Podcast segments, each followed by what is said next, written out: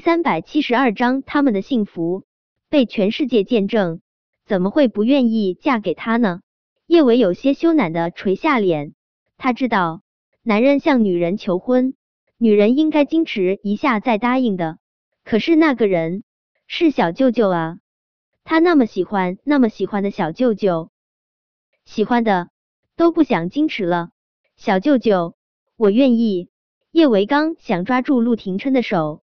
就注意到陆廷琛的手中已经有了一只手，江墨尘瓮声瓮气的对着陆廷琛说道：“陆九，人家都愿意嫁给你了，你快给人家戴戒指啊！”滚！陆廷琛嫌弃的甩开江墨尘的手，这江二真是皮痒了，他之前几次还是揍的他太轻了。顾衍和汪铎他们也没有想到江墨尘敢上前捣蛋。他俩上前，一左一右完美配合，就将江墨尘拖到了一边。秋后问斩，江墨尘哇哇乱叫，但却没有再继续去搞破坏的意思。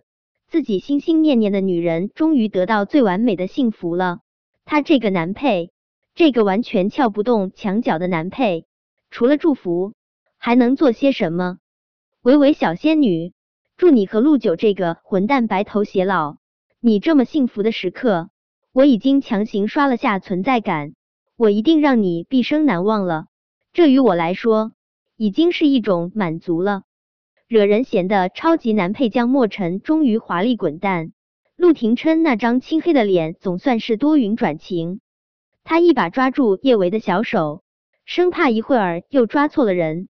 叶维，我爱你，你愿意嫁给我，做我陆廷琛的新娘吗？小舅舅，我刚刚都说我愿意了。见陆廷琛痴痴的看着他，叶维心中又是羞涩又是甜蜜。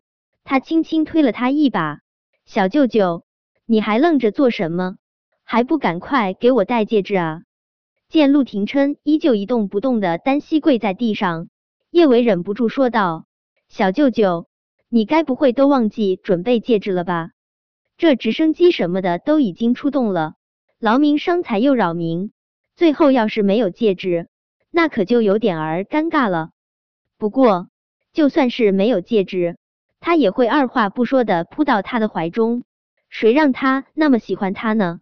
听了叶维的话，陆廷琛才从狂喜中回过神来。他快速从口袋里面掏出戒指，小心翼翼的戴在叶维的无名指上。叶维，你已经被我绑住了，这辈子。你都别想逃，绑住钢铁直男就不能把话说的浪漫点儿吗？不过他乐意被他绑住，小舅舅，我的心已经被你拴得牢牢的，我逃不了了。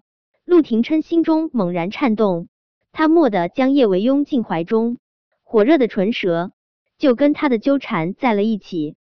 不知道什么时候，不少媒体记者已经涌进了小区。对着他和陆廷琛就是一阵狂拍，海城的媒体都是忌惮陆廷琛的。若是没有他的允许，他求婚的现场肯定没有媒体敢乱拍。现在这么多记者跑过来拍摄，定然是得到了他的授意的。叶维很喜欢被陆廷琛吻，但他脸皮薄，被这么多人围观，他不好意思跟他吻的那么热烈。他红着一张小脸，刚想把他推开，他那低沉动听的嗓音就落入了他的耳中：“老婆，我爱你，只爱你，老婆。”叶维彻底缴械投降。好吧，为了这一声老婆，他就跟这个没脸没皮的男人一起不要脸一次吧。陆廷琛向叶维求婚的时候，不少记者开了直播，这场世纪求婚顿时被顶上了热搜。韩景也看到了关于这场求婚的新闻，看着视频中陆廷琛和叶维深情拥吻的画面，韩景的眼眶有些酸。现在全天下的人都已经知道叶维是陆廷琛的妻子，他还给他生了一双儿女。因为陆廷琛对叶维不加掩饰的维护，网友对陆叶恋的态度也由最初的排斥，到了现在一边倒的支持，甚至。网上还有不少网友喊着让叶维和陆廷琛拼三胎，俊男靓女，那么好的基因，不多生几个孩子多可惜。现在梁小志的照片什么的还没有在网上曝光，要是大家看到梁小志的照片，肯定不只是希望叶维和陆廷琛拼三胎，估计希望叶维能给陆廷琛生一窝萌娃。韩景强迫自己从手机屏幕上收回视线，他的心中满满的皆是苦涩与失落。以前梁小志的真正身份没有被曝光，他总觉得自己还是有机会的。可是现在他半点儿机会都没有了。叶小宝和叶小贝并没有去陆廷琛那边，他们就是担心韩景太难受，一起留在韩景的别墅陪他。见韩景关上手机，双手捧着脸无声呜咽，叶小宝和叶小贝心疼到了极致。叶小贝走到韩景面前，他伸出小手，跟个小大人似的揉了下韩景的黄毛。爹地，你别难过了，就算是妈咪跟舅老爷跑了，你还有我和哥哥啊。